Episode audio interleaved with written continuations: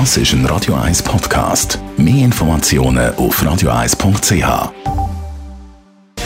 Gesundheit und Wissenschaft auf Radio 1. Unterstützt vom Kopfwehzentrum Irlande Zürich. www.kopfwww.ch Unsere Gene bestimmen, ob wir musikalisch sind oder eben nicht. Unser Gefühl für den Rhythmus und Musik ist angeboren. Das zeigt eine neue Studie über die Musikalität. Dazu gehört auch die Fähigkeit, Musik können zu geniessen. Bereits bei Kleinkindern kann man das Gefühl für den Rhythmus beobachten.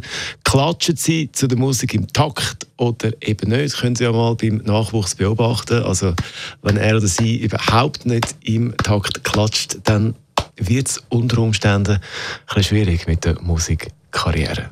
In der aufwendigen Studie hat man dann können beweisen, dass äh, der Rhythmus und ob man musikalisch ist, eben, dass das von Geburt an schon da ist und sie da ist äh, sicher schon als Baby perfekt gewesen, im Takt klatschen und gleich später hat sie angefangen zu singen.